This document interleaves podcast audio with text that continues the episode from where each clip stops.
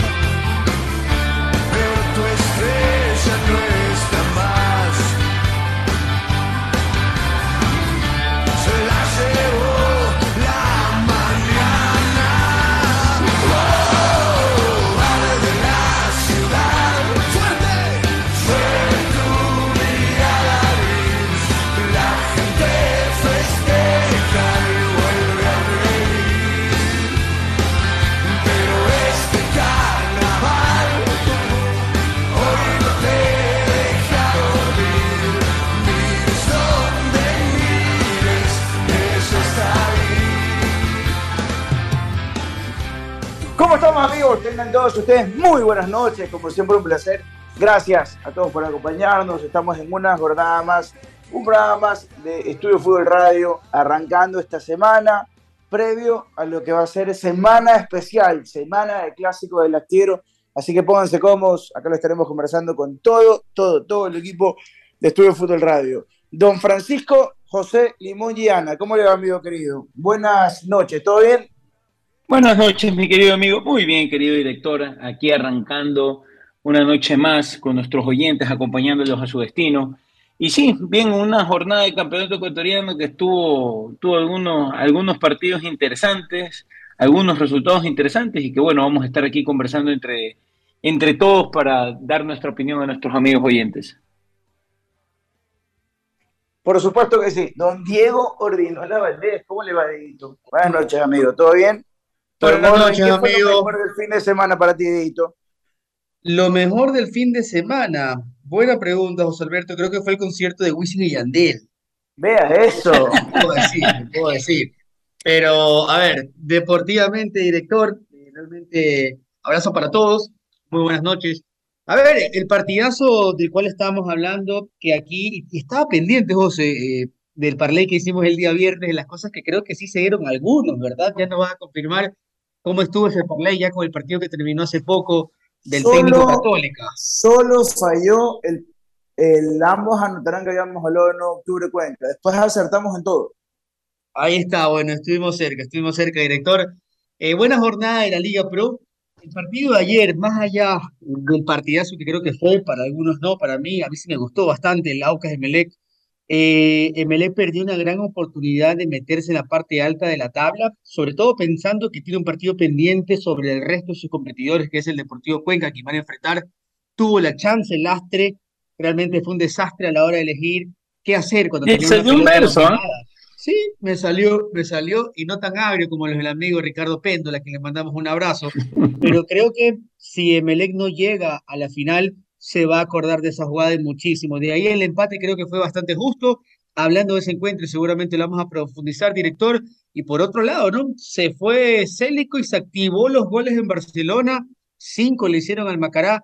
Buena jornada para los canarios. Liga golpeó, ganó bastante bien arrancando la fecha. E Independiente del Valle hizo su trabajo. Está bonita la Liga Pro, falta poco, así que ya estamos prácticamente en la recta final, director. No, ya formalmente arrancamos la recta final de, de lo que es esta linda Liga Pro Betcris. ¿O no, querido Eduardo Erazo? ¿Cómo le va? Al ya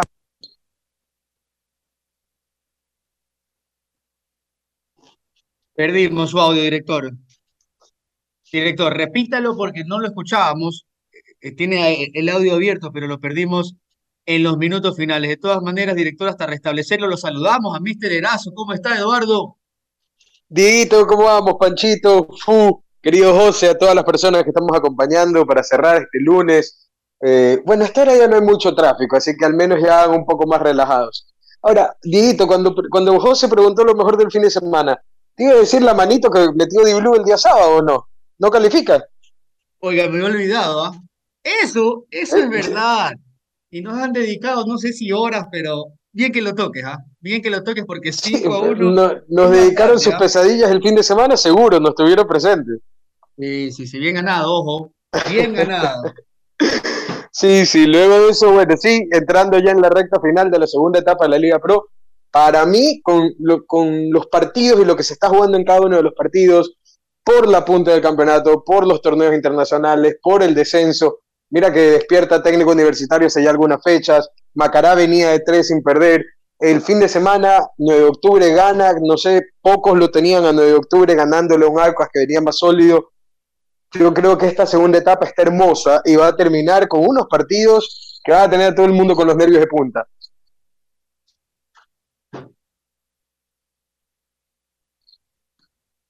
Director, creo que tenemos ahí, no sé si el director. Ah, no, no, tuvo, un- tuvo un parpadeo Ahí con el celular, tuvo un parpadeo, tuvo un parpadeo. Mil- Perfecto, pido director. mil disculpas. Es más, no sé si se escuchó que le hice la broma a Eduardo y ahí entró Eduardo, no sé si se alcanzó a escuchar. No, no, No, pero se hágase, escuchó, no se escuchó. Ah, la- Me lo imagino, pero no se escuchó. Gracias a Dios, Dieguito está de testigo que no se escuchó. Ah, no, era, era el allá dueño de un carnet de Liga Pro, Eduardo Erazo, le daba paso. Pero- Me imaginaba, me imaginaba que iba por ahí. Pero mira, Bueno. todos se dan el mismo día. Hoy día Agustín Delgado, Damián Díaz, Damián Lanza se están acreditando de técnicos. A, a Daniel y a mí nos llegó otro tipo de acreditación. Está bien, perfecto. eh, En buena hora. Eh, querido Fu, para cerrar con la ronda de preguntas, la ronda de saludos y hablar un poquito, ¿no? Para ti lo mejor del fin de semana, Fu, ¿qué fue? El mejor partido del fin de semana se llama Di Blue 5, La Redonda 1, amigo. Usted no lo vio, pero ese fue el mejor partido que nos dejó el fin de semana. Y sobre todo quiero hacer mención aparte, amigo, porque el señor Diego Ordinola, un hombre que normalmente está llamado a, a- a buscar lo- lo- las, los sendos de la paz, los caminos de Dios, era el más, el más, el más, eh, ¿cómo se puede decir? El más, no quiero decir hostigador, Efusivo, pero el efusivo. El que más, el que más tentó a, a- a lo- a los otros. Se No. acabó el partido y, y frente a las cámaras ahí mostrando el Estaba como. Piqué en aquellos partidos contra el Madrid. Tremendo Dieguito Ordinola, tremendo Dieguito Ordinola, que tuvo un gran partido, gran presentación de Dieguito Ordinola en las canchas. Y no, solamente para hacer mención de honor a, a lo que hicimos el fin de semana, gran partido de la gente de Blue. Se, ¿Sabes que Lo más importante es que fue, fue un, uno, un cuadrangular bonito, ¿no? No, La disfrutamos bacán, la, la pasamos chévere en familia. Y luego lo de los resultados ya después cada quien lo, lo disfruta como quiere. Eso por un lado. Luego el partido de la Liga Pro que más me gustó, te diría que me gustó el de Barcelona con Macará por los goles, por, las por las emociones, eh, pero de ahí yo, yo sí voy a, a discrepar un poquito con, con Diego, porque por ejemplo él decía que Barcelona volvió a hacer cinco goles. Yo creo que más allá que Barcelona hizo cinco goles, Macará ayudó muchísimo a Barcelona para hacer esos cinco goles. Sin hablar que el VAR estuvo bastante desatinado junto al, al, al juez central Jaime Sánchez, si no me equivoco se llamaba, que se equivocaron en el penal que no hubo, inexistente para mí, la verdad, vi muchísimas repeticiones hasta luego en, la, en, las, en las jugadas polémicas de la semana que, que pasa Gol TV y no, no vi nada, no vi, nada. Eh, luego creo que el penal de, de Macará al final no tenía que haberse sancionado por la falta previa, pero yo sí hago énfasis en esa jugada porque me parece inaudito que el árbitro estando a menos de un metro de la jugada y que vio el banco evidente que le hace el jugador de Macará Piñatares, no lo sancionó, sino que dio la continuidad. Eso habla de un arbitraje muy, pero muy malo, más allá de que luego pase, nos quedemos con la polémica del, penal. Yo sí creo que el accionar de Jaime Sánchez fue bastante, bastante malo, por decir, por ser bueno, no decir otra palabra, porque fue bastante desastroso. Luego en Belega, amigo, creo que tiene muy pocas esperanzas para quedarse con la etapa creo que va a pelear hasta el final. El clásico también va a ser un termómetro para saber si tendrá aire y tendrá gas hasta las últimas fechas, porque si Emelec llega a empatar el clásico el astillero, ahí sí se acabó toda ilusión para Emelec. Él tendrá que empezar ya a, a, imaginarse un mejor 2023 y olvidar este 2022. Oye, por cierto, dato, dato aparte, el, el, chistosito ese que le hizo esa broma de mal gusto a Ismael Rescalvo, eh, en el aeropuerto salió a, justificarse en Twitter, a, pedir, a pedir disculpas, me parece honrado de su parte que haya pedido disculpas luego de que, de que el técnico de Melec se, bueno, no se presta, pero al menos se, se, tomó algo de segundos para tomarse una foto con él y el otro le hace una broma de muy mal gusto. Eh, salió a disculparse y bueno, a pedir disculpas por, por esa situación tan desagradable. Muy, pero muy de nuestro fútbol ecuatoriano, de nuestros hinchas, amigo. Muy, pero muy desagradable lo que hizo ese simpatizante Melec con Ismael Rescalvo. ¿Sabes qué? Es súper sudamericano el chiste, porque eso es un chiste, por ejemplo, el señor Francisco Limoñe, que es el que tiene el sentido del humor más particular del grupo. Eso es más o menos como, pero te lo digo en buen, te lo digo. A mí también sí, te sé que no me ofendo. Te lo digo en buena onda. Eh, eh, hay, que, hay que tener altura para, hay que tener altura para las bromas. Eh, no me olvido de la broma que me hicieron en la semana pasada, Eduardo, tu hermano y tú, por ese caso. No me olvido. Eh, por ese caso no me olvido. Eh, no, pero es más o menos como que un, una evolución de la. ¿Te acuerdas de la broma de. Mira, aquí estoy con el mejor, el mejor jugador de la historia y Arturo Vidal, cuando se referían a Bambán Zambrano y que salía Vidal en un aeropuerto de Miami. No sé si te sí, sí, sí. Es más, es más o menos tirado eso. Como que quisieron hacerlo así de de chistosito, me parece una tremenda falta de respeto. Para lo que le hicieron a Vidal y lo que le hicieron a Rescalvo. O sea, mira, sabes que te digo una cosa, eh, puede ser que a lo mejor el comentario, para mí no es, no, yo no sé si es falta, es que por ejemplo de Arturo Vidal a mí no me parece que es una falta de respeto, me parece que es una broma de muy mal gusto y un acto totalmente innecesario poner incómoda a otra persona. Acá en el, tema del hincha de Medec, sí veo que hay una falta de respeto porque se, hay, hay un desprecio más que una broma, hay, un, hay, un, hay una ofensa más que un comentario. Eh, creo que no son iguales, pero, pero eh, lo que sí concuerdo de las dos es que es totalmente innecesario y las dos son producto de lo mismo, de quererse viralizar en redes sociales, de que la, de que la masa te festeja la estupidez que haces, y eso, eso, básicamente es eso. Ese es el poder, entre comillas, que, que dan las redes sociales y que lamentablemente a veces glorifican este tipo de, comportamientos estúpidos. Eh, y ojo, es como un par de amigos que decían, ay, pero no está tan mal quien va en la cancha para tomarse una foto con Messi. Es más o menos así. No ¿eh? tiene nada que ver una cosa con otra. Más o menos así. Esto es para el respaldo total y absoluto a mi compañero de programa, Estefano Dueño. Increíble. señor Limoy, ¿usted se da cuenta cómo me quieren lanzar al, al, al, al varadero? Me quieren lanzar al. al, Están lanzando las llamas, amigo. Me quieren matar. Al paredón. No tiene nada que ver una cosa con la otra. Eh, no tiene nada que ver te están viendo subir, te están viendo subir y te quieren y te quieren pegar para que bajes. no te dejaré, amigo, no te dejaré. Dios santo, mira que hoy, hoy, puso un fondo bonito en de una y todavía vienes a que me quieres trasquilar, amigo. No es posible. No, te estoy molestando, te estoy molestando. Pero, si te quieres retirar, Estefano, yo te, yo te entiendo. ¿ah? Yo entiendo que no puedas hacer el, programa en este tipo de circunstancias en las que están. Me siento mal, me siento mal. Es comprensible a estos, estos chicos payasos realmente, yo creo que se escucha de fondo que Rescalvo le dice eres un payaso o payaso. Quiero felicitar al profesor Rescalvo por aguantarse, por ser paciente y por no pegarle un puñete, porque miren que yo no promuevo la violencia, pero créanme que lo que hizo no está bien. Y si le sacaba un manazo y solamente le movía la cabeza, creo que estaba bien. Ahí el culpable era Rescalvo por ser intolerante. Ay, seamos, seamos honestos, ahí, ahí, le hubieran caído encima a Rescalvo por no tolerar yo, yo, yo, yo, hubiese reaccionado mal. A mí me hacían eso y yo hubiese reaccionado mal. Es que vos, imagínate, salir de un partido, pero entendamos el contexto de Rescalvo, saliste de un partido en el que Melec, para mí hizo un partido correcto, no creo que fue mejor que, que Aucas, pero hizo un partido correcto y, y estuvo a menos de 10 minutos de ganarlo, porque la realidad fue esa, de no ser por esa desconcentración de Romero Caicedo, en realidad se queda con los, con los tres puntos. e- ese contexto, saber que tienes que viajar eh, y, que te, y, que venga alguien y te pide una foto y tú amablemente cedas y este idiota, porque no tiene otro nombre, este idiota viene y se te pasa de, sabido y te dice lo que te dice. Oye, hay que tener, hay que tener mucha inteligencia emocional para no lanzarle tu su manazo, pero mucha inteligencia emocional. Es así, es- no, y obviamente estaba bromeando con, con lo- la- el chiste a Fu, que es el eterno defensor del, del tipo que invadió la cancha.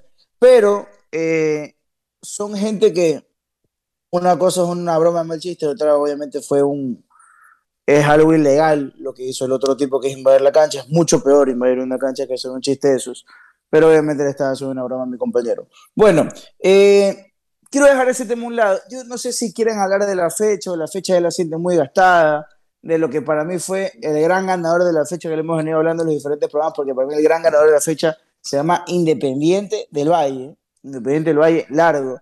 Y no solo porque ganó, no solo porque es el nuevo escolta, sino por cómo ganó, porque Independiente jugó recontra, hiper, que bien contra el fin el otro día, eh, cosa que yo no había visto a, Independiente jugar tan bien últimamente. ¿eh?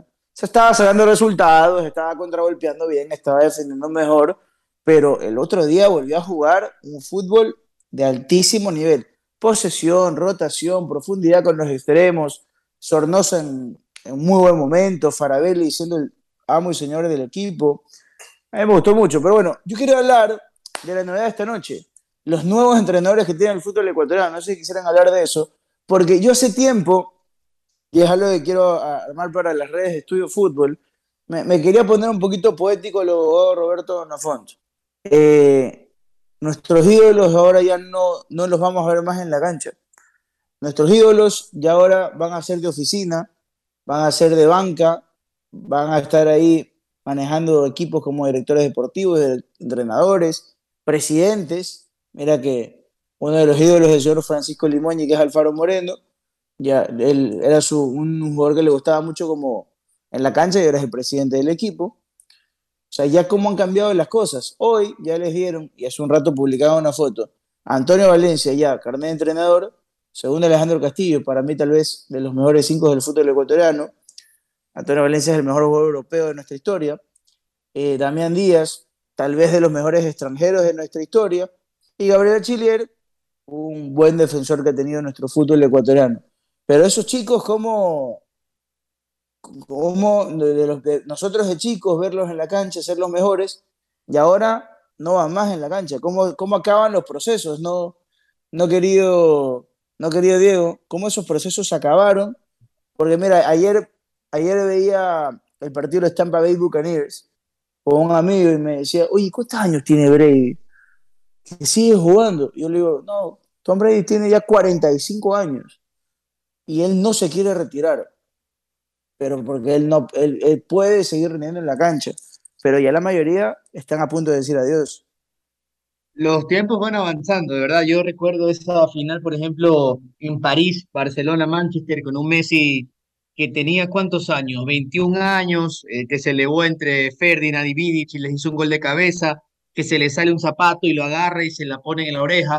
Yo tenía ahí 16, ya tengo 31. Ya se está acabando la carrera de, de Lionel Messi. El Big Three, José y muchachos, por ejemplo, en el tenis, ya ayer ganó un pelado de 19 años, es el número uno más joven de la historia, y cómo ha ganado. Ya se están yendo los, los que veíamos. Y, y con respecto a las licencias de clubes, eh, qué bueno que, por ejemplo, se exija, ¿no? Que se exija que todos tengan las licencias para entrenar, que empiecen con la licencia A, con la licencia B, que vayan escalando, que la Conmebol te exija para que te sigas perfeccionando. Así que avalando totalmente, el mismo Quito Díaz, el otro día, hace dos semanas, dijo, yo no soy tonto, yo ya sé que me queda poco tiempo, yo quiero disfrutar, yo quiero pensar en mi futuro. No aseguró que vaya a ser entrenador aquí en Ecuador, pero está entrenando para, está estudiando para entrenar en algún momento. Son, son, son cosas de la vida. Hoy entrevisté a Andrés Gómez, por ejemplo, para, para DirecTV, porque este fin de semana se transmite la Copa Davis y él estaba allá en Salinas viendo a su hijo entrenar y a todo el equipo. Dijo, los tiempos pasan, los tiempos pasan, el Big Three del tenis ya se está acabando y es la ley de la vida. Así lo dijo, ley de la vida y eso estamos viendo por acá. ¿Qué otros apellidos están graduando en esta gran escuela que tiene la Federación Ecuatoriana de Fútbol? A ver, de lo que entregaba la, federación, porque es la federación en la que estaba dando, dando toda la información, todos los detalles. A ver, en fotos que a mí me pasaron de los amigos de Conauto, de los amigos de Jaboline, porque nuestro reportero Brian Ábalos está allá, de los nombres más importantes, Antonio, Gabriela Chilier, segundo Alejandro Castillo, Luis Fernando Saritama, lo de Damián Lanza, a Damián Rodrigo Díaz, eh, pero es un, bastante gente, bastante gente que la veo por acá. Eh, no sé si te dan a la mano algún otro nombre, pero porque Mira, lo que ahí, decía la- ahí la foto que subió de, eh, Eduardo al grupo. ¿Sabes qué me sorprende que está ahí? Marco Mosquera. Hoy jugador de 9 de octubre. bueno, bueno, Marquito, Mosquera, que- Marqui- Marquito Mosquera no es ningún niño, ¿no? Claro, no es ningún joven, pero mira que igual es igual Cachilier, es un futbolista que está todavía en, vig- en- en vigencia, ¿no? Así que para mí de verdad que, sabes que sobre todo es un ejemplo, José, que son futbolistas que hoy, hoy lo vemos y definitivamente muchos han sido idolatrados, yo lo, lo diré siempre, para mí el Quito Díaz eh, ha sido de los mejores futbolistas que he visto en, en mi tiempo como, como espectador en el fútbol ecuatoriano y me parece que es un gran ejemplo para las, para las generaciones que vienen, que el fútbol se acaba, por más gran carrera que puedas tener, mírenlo Antonio Valencia, por más grande que tu carrera pueda ser en el fútbol, en un momento se acaba, y si quieres seguir ligado al fútbol, bueno, tienes diferentes eh, posibilidades, ¿no? Tienes la posibilidad de ser entrenador, tienes la posibilidad de ser gerente deportivo, eh, puedes ser agente también de, futbolistas, pero para eso tienes que capacitarte, ya no es como antes que hay que que mi tío, mi abuelito, mi, porque es presidente del club, estoy ahí. Ya todo con el tiempo, con el tiempo que va pasando, con, con la exigencia que hay también en el deporte, que creo que también hace que sea mucho más profesional y mucho más serio, este tipo de acciones hacen que sean ejemplos, que no sea cualquiera que se vaya a parar en una cancha como era antes. Y por ejemplo, podemos hablar de las camadas de, de, de entrenadores que se han parado o, o, que ya se han graduado también y hoy eh, están en el fútbol ecuatoriano. Puedo mencionar a Pechón León, que ha, ha quemado muchas etapas de formativas hasta, hasta hoy en, el primer equipo orense, antes del 9 de octubre. Como Pechón León también Giovanni Cumbicus, por ejemplo, que para mí Giovanni Cumbicus ha tenido una gran trayectoria en el fútbol ecuatoriano. Y como esos podemos nombrar algunos más. Y creo que eso marca también buenos precedentes, José, que en la cancha eh, el futbolista tiene un tiempo límite. Luego, después de eso, tiene que también capacitarse para, o una, si quieres seguir viviendo esto, capacitarte bien por ellos, que también dejan una, una marca, porque no solamente, ah, yo soy, yo tengo este nombre en el club y por eso me, me quiero lanzar a, a, presidente, como pasó, recuerdo en las últimas elecciones en Emelec, que el Cookie, por ejemplo, el Cookie Juárez, que es el goleador histórico de Emelec, lo quisieron lanzar a dedo a, a, unas elecciones donde no tenía claramente la capacitación para poder ser eh, un presidente de un club. Y bueno, las elecciones fueron lo que fueron. Me parece excelente que salga por ahí Daniel Lanza, que también ahora es colega nuestro, que, que esté Díaz, que esté Toño Valencia, que esté Gabriela Chilier, que esté Marco Mosquera, me parece excelente. Bueno, hay otros más nombres que siguen apareciendo por ahí, no solo jugadores, otras personas que quizás no las conocemos, no están en la cancha, pero para mí es grandioso, de verdad que es es sobre todo un ejemplo para las, las, personas que tienen ese sueño y el fútbol no es solamente en la cancha, no solamente el futbolista termina su, su época futbolista y tiene que seguir creciendo en otros aspectos. Te pregunto algo, Panchito, ¿dónde lo ves más a, a Damián Díaz en el corto plazo? ¿Más como un director deportivo o como un entrenador? Yo, más como un entrenador que director deportivo. Eh, inclusive él, en alguna rueda de prensa que yo hace poco, dice que él dio a entender que no está como muy decidido, que ha hecho este curso porque le llamó la atención y porque se presentó la, la oportunidad, pero que él todavía no tiene muy claro si lo que le gustaría hacer es la dirección técnica o la dirección de, de, de, ser el gerente deportivo. Yo él más lo veo, si, tú me, si la pregunta es, para mí, ¿dónde yo más lo veo? Yo lo veo como director técnico más que como, que como director deportivo. El cargo de director deportivo es mucho más de scout, es mucho más de estar viendo que, que el plantel esté bien, que no le falte nada. Y él, por naturaleza, es un jugador que le gusta dirigir, ¿sabe? armar el juego, estar metido en ese tipo de discusiones. Por último, hasta como asistente lo veo. En, en su primera etapa, pero no lo veo tanto como gerente deportivo. No, no, no lo veo por ahí. Porque en algún momento, Eduardo, y tú que también estás siempre cerca de, de muchas versiones, tanto técnicas como tácticas, es de que el Quito Díaz eh, ya a día de hoy sugiere muchas cosas futbolísticas también, o al menos en la era Célico se hablaba bastante eso, ¿no? Que la importancia de Quito no estaba netamente para, para lo que pasaba solo en la cancha, sino también fuera. Sí, José, desde lo táctico eh, ya es un jugador que viene opinando desde hace mucho tiempo y mira que muchos de los últimos partidos, cuando él ha salido reemplazado, ha salido al cambio, se lo termina viendo parado en, en- en la, en el corralito técnico junto a Célico en los partidos anteriores, hablando de, qué pudieran hacer, hablándole a los compañeros, hablando de, de muchas variantes que se pudieran hacer en ese momento. Entonces, si vamos a para qué se ha preparado cada, ju- cada jugador, tal vez Damián Díaz, como bien dijo, aún no tiene definido qué quiere hacer, pero aún no ha hecho un curso de dirección deportiva desde lo administrativo, lo ha hecho desde para ser un director técnico. Sin embargo, quien sí ha hecho un curso de capacitación de administración deportiva, de dirigencia deportiva, es hasta hace poco su compañero y compañero en sus tres títulos, Matías Oyola. Entonces, imagínense lo que sería para, para el futuro de instituciones, en este caso hablando de Barcelona, tener a un Matías Oyola como director deportivo y a un Damián Díaz como director técnico, tener en Emelec a un Marcos Mondaini como director deportivo, que ya lo es, y a un Gabriel Achillier como director técnico. Serían, eh, serían etapas, serían etapas hermosas. Yo en este momento que ustedes hablaban, recordaba, ustedes saben que soy un amante del calcio. Cuando uno de niño aprendía, bueno, hasta, hasta hace unos 10 años, ya no tan niño, aprendía para ver un Inter Milan, eh, el, clásico de la Madonina, y veías chocar por esa banda Zanetti contra Maldini. Bueno, y ahora los ves chocar. Zanetti es el vicepresidente del Inter y Maldini es el director deportivo del Milan.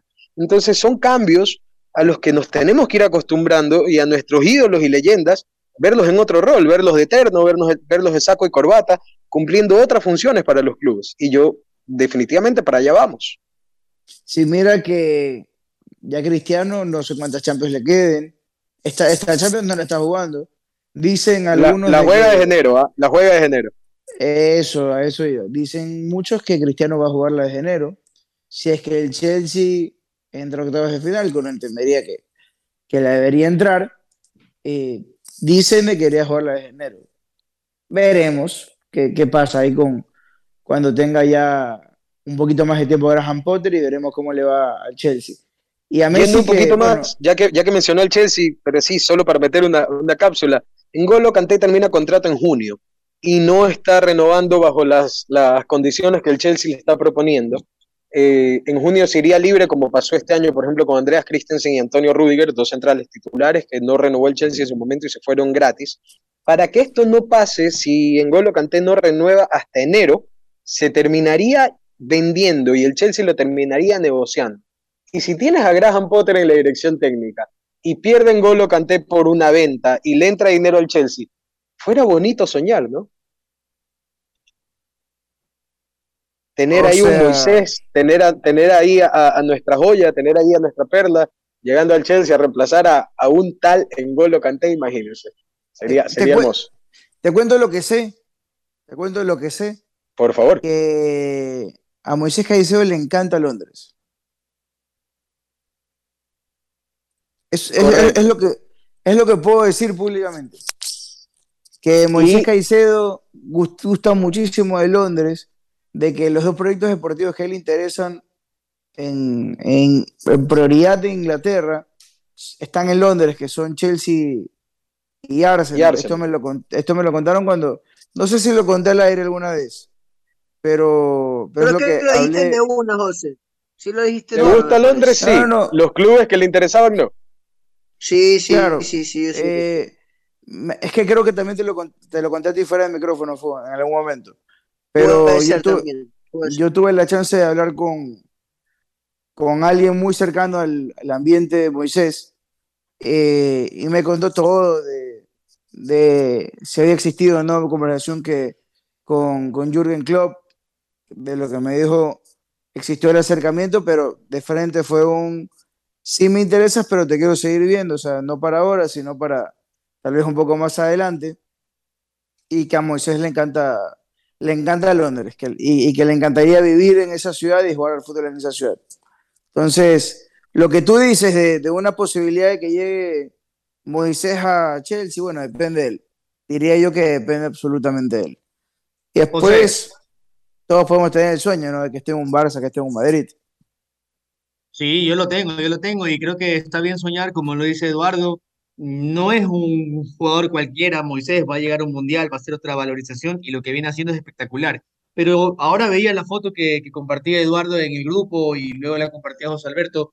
Es coincidencia que la gran mayoría de estos jugadores eran distintos en la cancha, eran inteligentes. Por ejemplo, Antonio Valencia, creo que es indiscutible lo inteligente que era en cancha. Damián Díaz es uno de los jugadores más eh, inteligentes también que ha tenido Barcelona, es un 10 de esos que va a recordar muchísimo la gente. Segundo, Alejandro Castillo, se paseaba cuando era un volante de marca, pensando en cambios de frente, remates de afuera.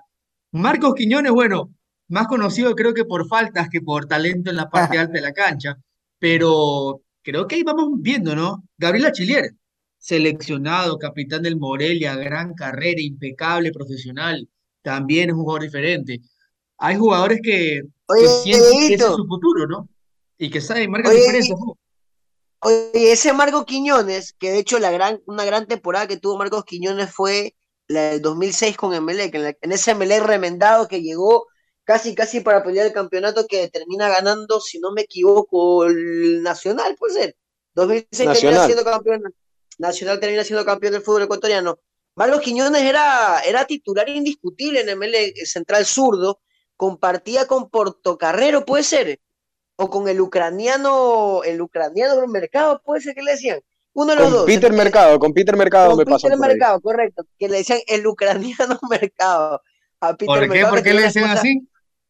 Porque ah, tenía una esposa ucraniana, me parece, o había jugado sí, sí. algo así. Por ahí va la historia. Pero bueno, lo que te iba a decir de, de, de, de Quiñones, de Marcos Quiñones, que tuvo un paso por la selección ecuatoriana de fútbol. Hubo un par de amistosos también en, el- en la temporada 2007. Así que, eh, si bien no eres de los mejores centrales que vamos a recordar, vale la pena igual eh, poner sobre la mesa que Marcos Quiñones tuvo un paso por la selección ecuatoriana de fútbol. No me acordaba de lo de Marco Quiñones en la selección, debo ser absolutamente sincero. Eh, y esto, ojo, yo, yo, quiero ver, por ejemplo, segundo Alejandro Castillo y estado de asistente técnico de, segundo, de Fabián Bustos, está en un puesto ya dirigencial hoy en Barcelona. Pero ¿saben a mí que me emociona mucho? Que no he visto fotos, pero la gente de la federación informó que hoy iba a tener carnet de cancha. A mí me emociona mucho lo de Quinito Méndez. Yo creo que Quinito Méndez, ahora ya como entrenador, con carnet de entrenador, porque se acuerdan que en su momento dijeron que en liga no lo dejaban permanentemente porque no, no tenía carnet de entrenador, ¿se acuerdan? Ahora Así ya como Claro, sí, claro, eso sí. fue un impedimento, ¿no?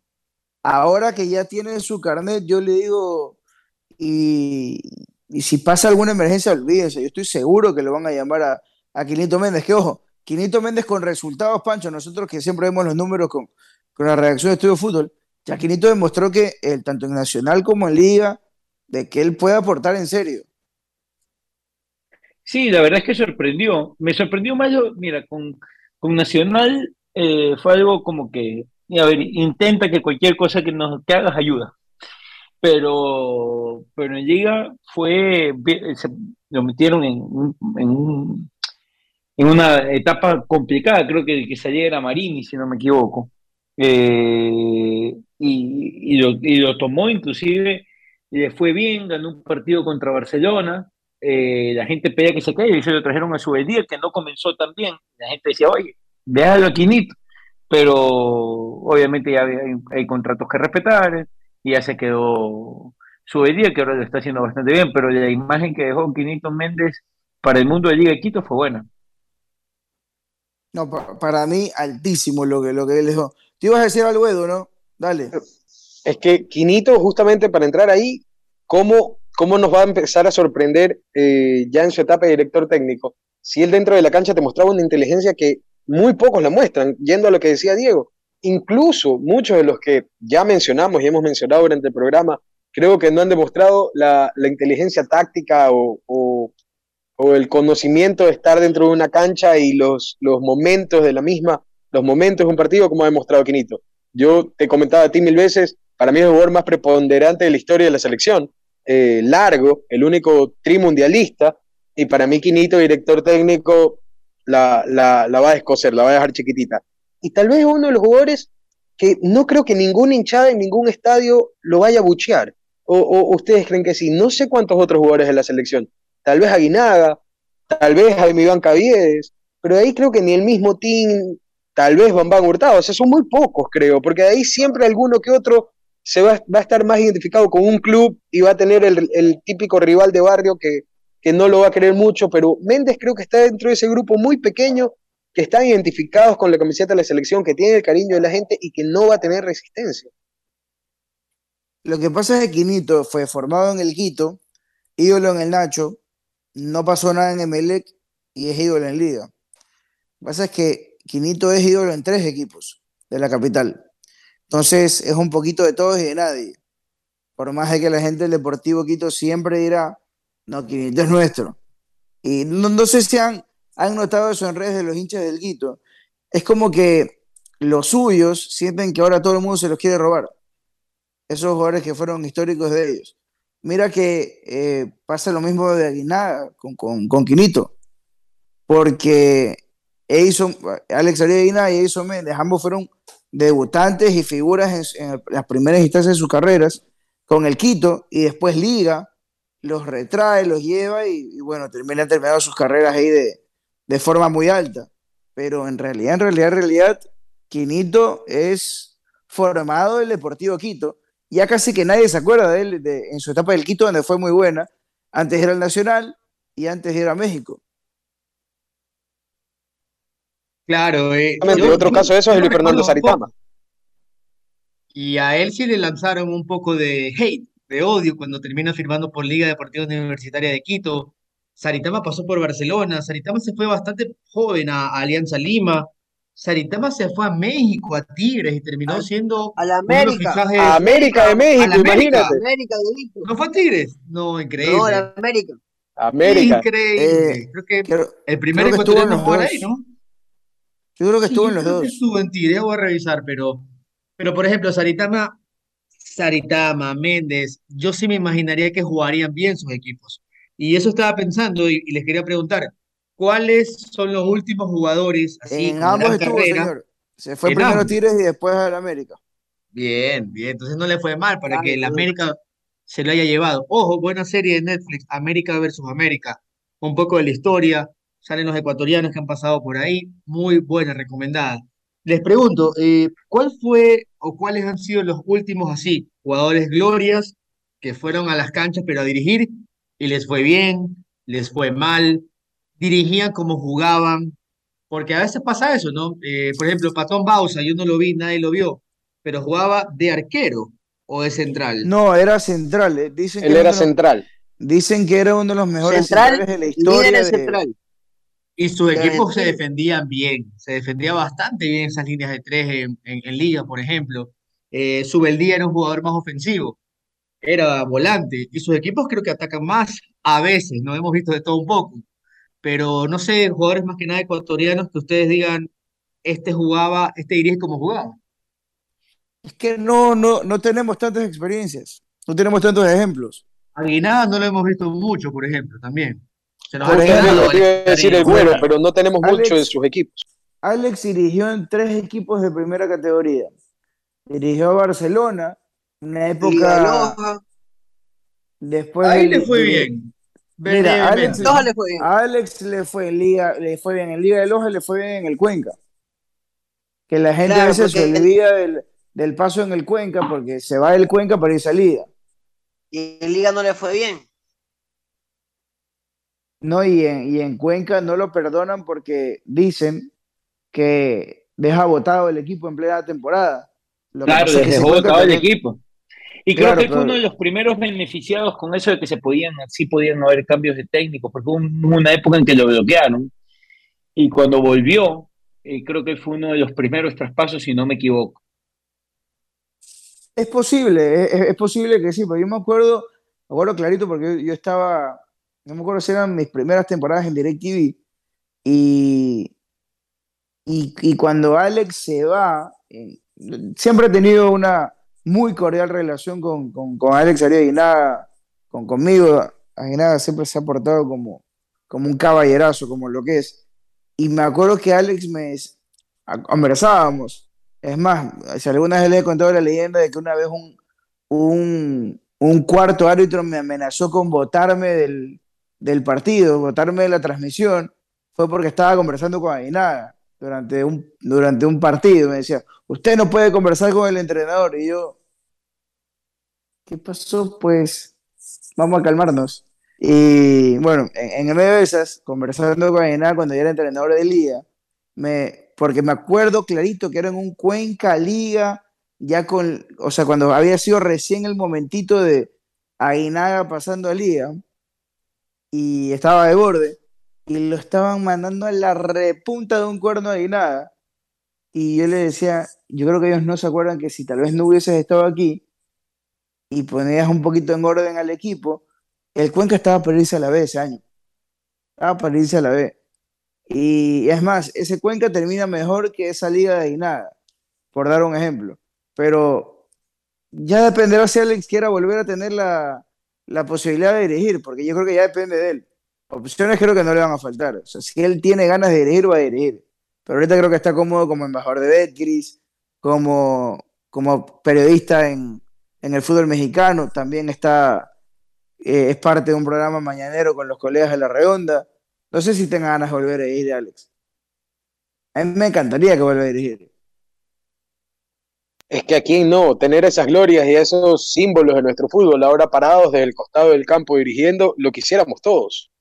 Ver a quién le va bien, ver a quién le va mal. No todos serán grandes entrenadores, pero, pero que tengan la chance de probarse y ver quiénes nos salen. Estamos a nada de ver en Inglaterra un, un Lampard Gerard. eh, de- imagínate cuando Lampard estuvo ya en el Chelsea si Gerard hubiera estado en el Liverpool. ¿Qué partido hubiera sido? Y así muchos más. Y es lo que, lo. José Alberto, tú has dicho, el próximo técnico del Madrid será Raúl. Y el Barça se ha caracterizado por tener a técnicos que hayan jugado en su, en su club, que hayan pasado por la Masía, que hayan pasado por las inferiores y que ahora hayan sido técnicos inferiores y lleguen al primer equipo. Entonces, imagínate un Raúl versus eh, el técnico del momento del Barça. Son, son, cosas, son cosas hermosas también para quienes los vimos de cortos y ahora verlos de saco y corbata. Es verdad, por. Dale, dale, dale, Dedito, dale, Fu. por ejemplo, Aguinaga, eh, pude entrevistarlo en México, realmente un tipo 10 sobre 10 como persona, pero profesionalmente como entrenador yo sí quiero que él tenga sus 4, sus 5, sus 10 años de carrera para que las cosas que él quería o quiere le puedan llegar, porque por ejemplo dirigir a la selección, él se molestó muchísimo con, con la federación, de que no lo tomaron en cuenta, de que él sentía que no necesitaba rendir exámenes en, en equipos para llegar a la tricolor.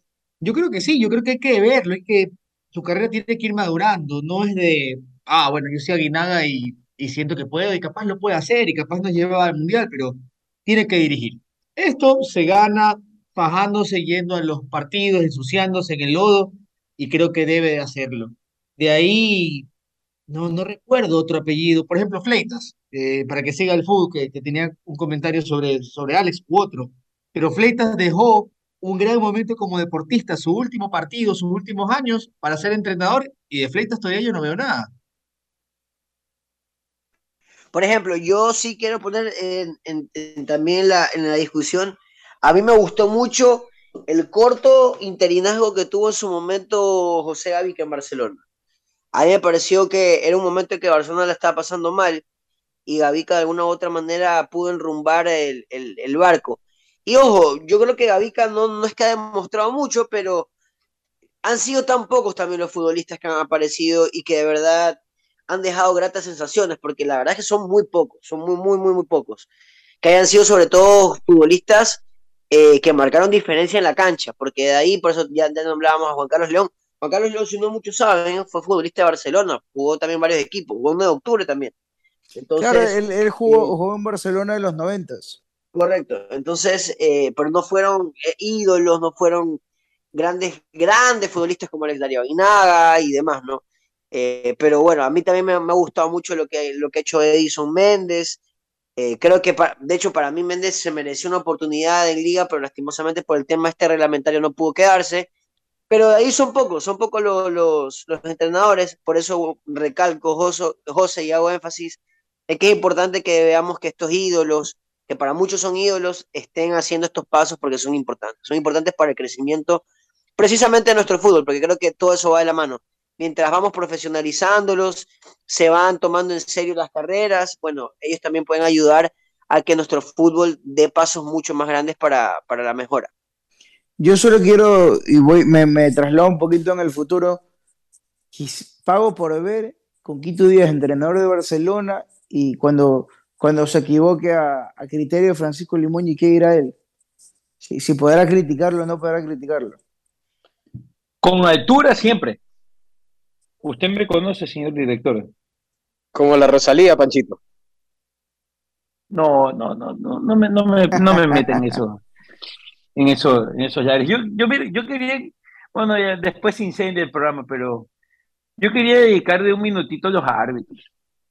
A ver, tienes un minuto Pero por favor, pegue, porque Panchito, para, mí, pegue. porque para mí, salvo Guillermo Guerrero, que Guillermo Guerrero tuvo una actuación perfecta en el partido Independiente, y creo yo en el partido de Aucas Emelec, yo no, o sea, yo Estuvo creo bien, que estuvo decidieron, bien. para mí decidieron Flaco. bien, pero en el partido de Barcelona, que creo que es por donde va a atacar Pancho, fue horrible.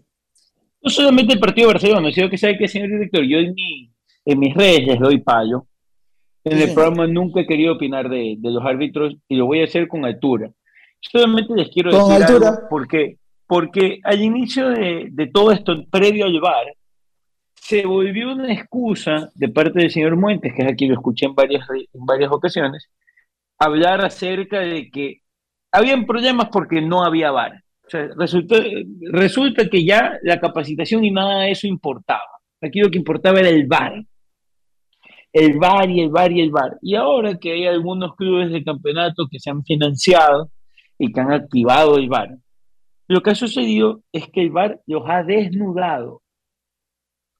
Porque el VAR, porque yo, escucho mucha gente que dice, el VAR no sirve para nada, el VAR es una porquería. No, los que son malos son los árbitros. Lo que sucedió en el penal de Carcelén, que quiero que la gente se quite la camiseta para opinar, porque esto aquí no es Barcelona versus Emelec, Emelec versus Barcelona, Liga contra Barcelona, esto no es eso, es la capacidad de interpretación que tiene una persona para ver en una pantalla algo e inventarse algo. Eso sucedió también en el partido de 9 de octubre Barcelona, en el cual le pitaron un penal a favor de 9 de octubre que supuestamente había cometido Leonel Quiñones, que lo vi 1700 veces y nunca encontró un penal. Lo de Carcellén no es penal, es más bien falta de Carcellén.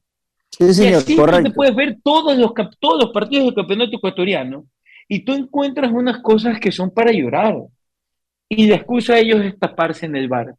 Mientras no tengan criterio, que eso es lo que les hace falta, criterio para poder implementar el reglamento de la manera correcta. No importa si tienen bar, si el bar es en 4D, si el bar es con gafas, olvídate, no va a funcionar. El nivel de los árbitros es paupérrimo. ¿Y por qué hice la acotación de lo inicial?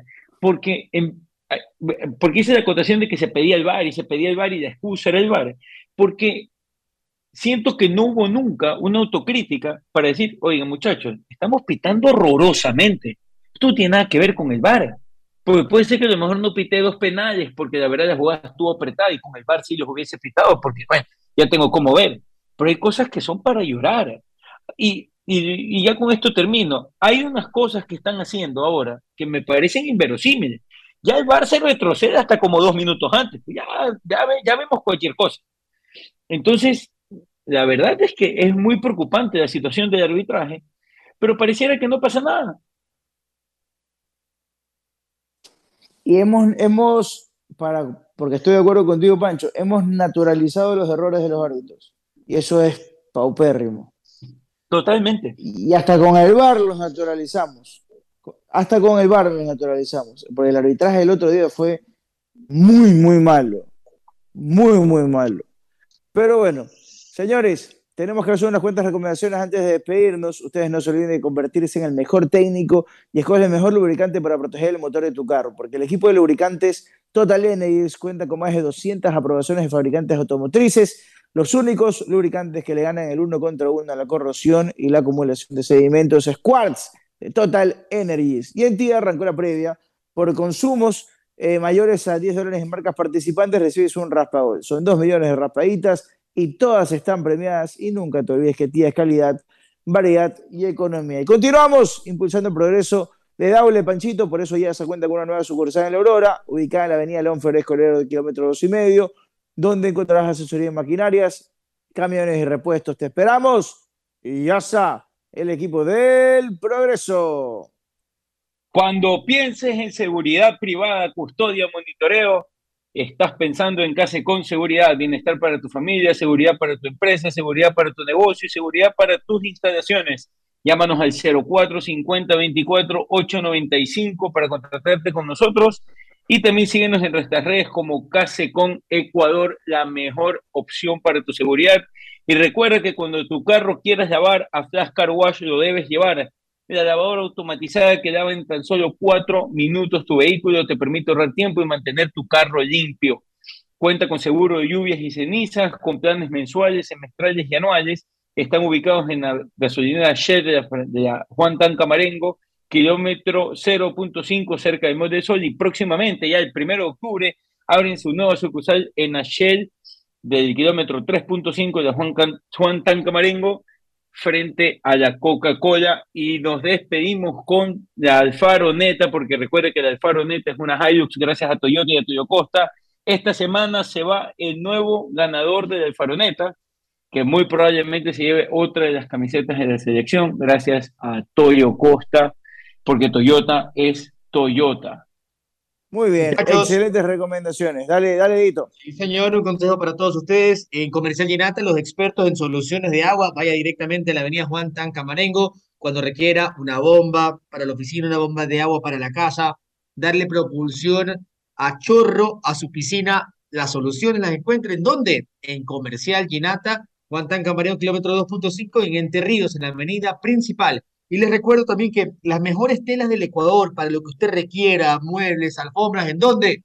Almacenes Milesi por TT 2323 y Tulcán y también en la piazza local número 13. Almacenes Milesi. Sí, señor, excelente. Pilas que un, hay un acuerdo de pago para quienes tienen deudas vencidas sin abono inicial y hasta 24 meses plazos.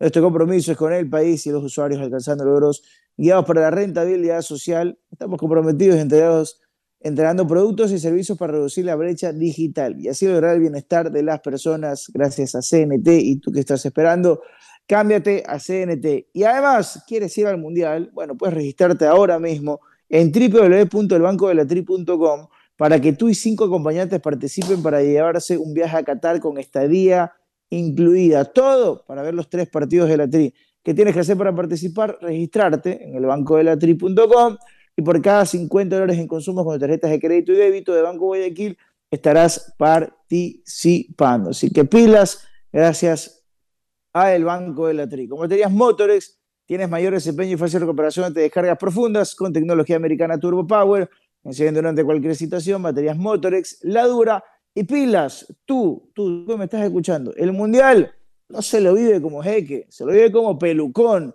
Así que ingresa ya a www.betcris.com y por cada 5 dólares de recargas ya estás participando para vivir una peluconcísima experiencia junto a Alex Darío de Inaga y ser parte de la selección pelucona Betcris para apoyar a la Tri en Qatar. Betcris, auspiciante oficial de la Tri. Nos vamos, señores. ¿Algo más antes de despedirnos? Yo quiero recordarle a la gente que estamos en el podcast, en Spotify, el podcast de fútbol que nos empiecen a seguir, sabes que tengo, y solo por eso voy a mandar, yo que nunca envío saludos, el otro día se los, se los pude pasar a ustedes en el grupo, eh, a, los, a, los, capitanes Hugo Torres y Diego Arboleda, que nos siguen por, por Spotify. Eh, como todo piloto tiene sus horarios complicados, pero como todos nos pueden escuchar las 24 horas del día, cualquier otro día de la semana, escuchar los programas que no pudieron. Así que, ¿sabes qué deberíamos hacer? Alguna dinámica, algún sorteo para las personas que nos estén siguiendo por, por los podcasts en Spotify. Sí, estaría bueno, estaría bueno para, para que se sorprendan cuando lo estén escuchando. Sería bastante bueno. Señores, nos vamos. Pásenla bien, que tengan una hermosa noche. Por favor, digo, no, ustedes piden el programa de esta noche. Perfecto, muchachos. Gracias por estar del otro lado a todos los que nos acompañaron. Esto fue Estudio Fútbol Radio. ¡Chao! Chao, chao, chao.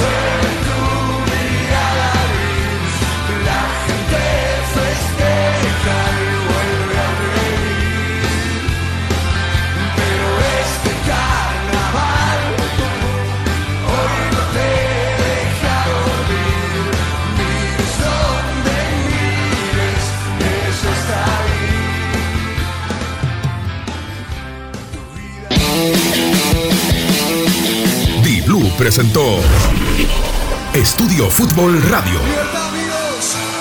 La mejor información web ahora en tu dial con todo el equipo de Estudio Fútbol. Pancho Limongi, la voz de los no escuchados. Daniel Reynoso, de las redes a la radio, de la radio hasta tu casa y después a donde quieras, bebé. Eduardo Erazo, para analizar lo más importante de lo menos importante. Diego Ordinola, Diego Ordinola. Ese soy yo. Estefano Dueñas, esta es la radio de FU. Carlos Limongi, porque no todo es fútbol. Y José Alberto Molestina. Hasta la próxima.